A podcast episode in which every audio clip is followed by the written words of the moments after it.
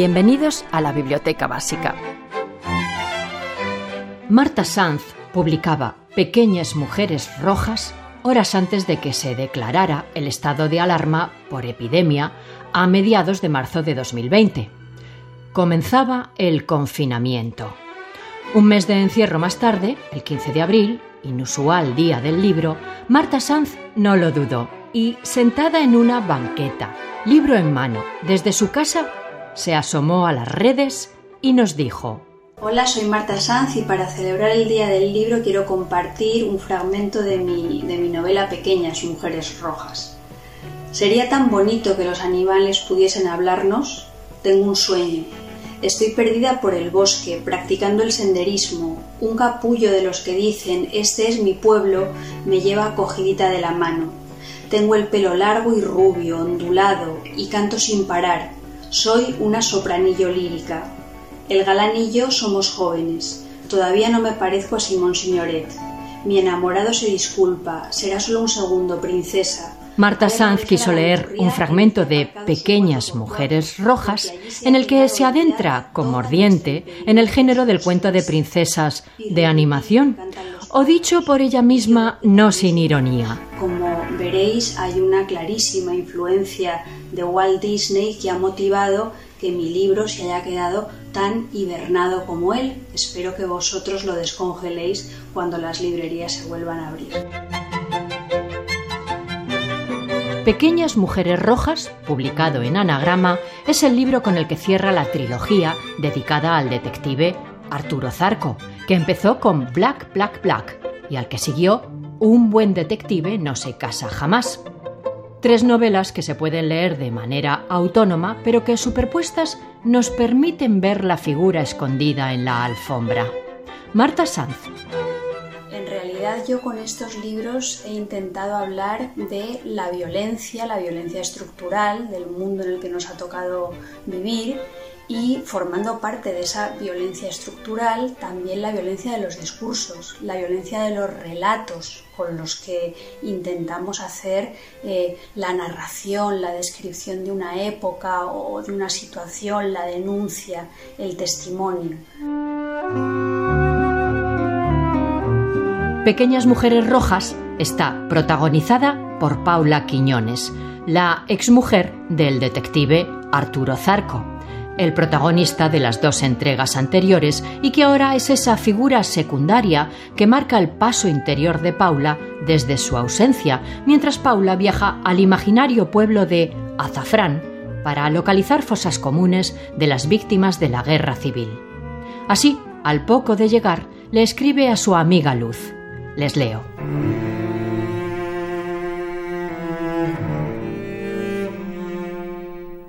Me gustaría contarte la impresión que me provocó atravesar la puerta del número uno de la avenida, es un decir, caídos de la División Azul, que recorre Azafrán de este a oeste.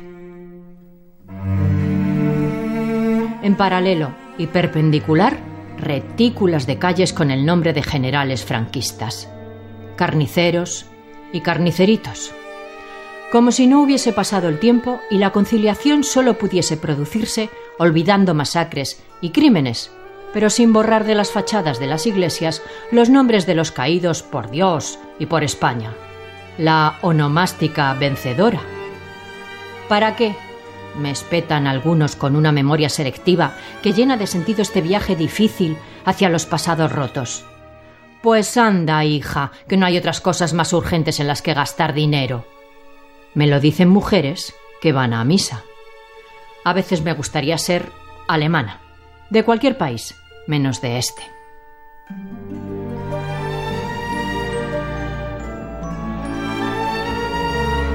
Pequeñas Mujeres Rojas es una novela valiente que adentra al lector desde ese título en minúsculas, porque minúscula se siente Paula, en un territorio donde la literatura es juego y transgresión.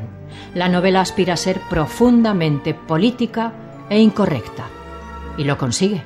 Marta Sanz habla así de una de las dos violencias que denuncia Pequeñas Mujeres Rojas. Una es la violencia del relato en torno a la memoria histórica, porque yo creo que muchas veces cuando hablamos de los bulos y de todas estas cosas, lo que se están fomentando no son ya relatos sobre la mala memoria, sino sobre la memoria mala, una memoria corrompida, una memoria que de alguna manera refleja una moral dictatorial, una ideología nacional católica de la que desgraciadamente todavía no nos hemos, no nos hemos desprendido y que afecta a, a la memoria y a la recuperación afectiva y social de los vencidos y de las vencidas durante la guerra civil.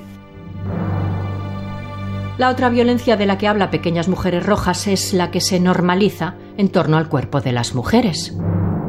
Por cierto, una idea sobre la que Marta Sanz da una satírica vuelta de tuerca en clave de parodia, construyendo en estos días de encierro un relato sobre el confinamiento titulado Sherezade en el búnker y que arranca con un...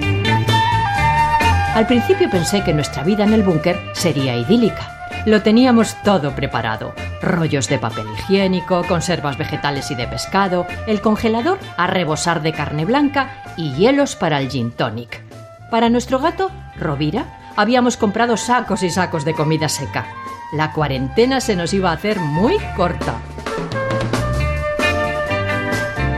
Y ahí lo dejo, listo para descargar en anagrama mientras las circunstancias sigan siendo las que son, tal y como ella cuenta.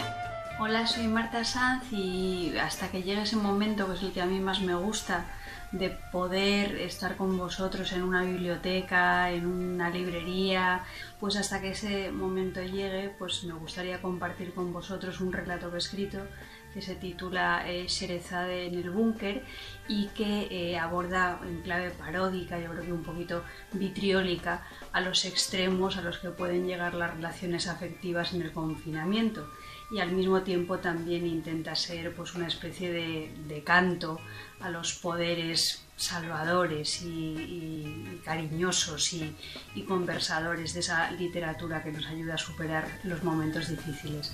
Espero que lo disfrutéis. Lean a Marta Sanz, disfrutarán del placer de la lectura. Esther de Lorenzo, La Biblioteca Básica, Radio 5.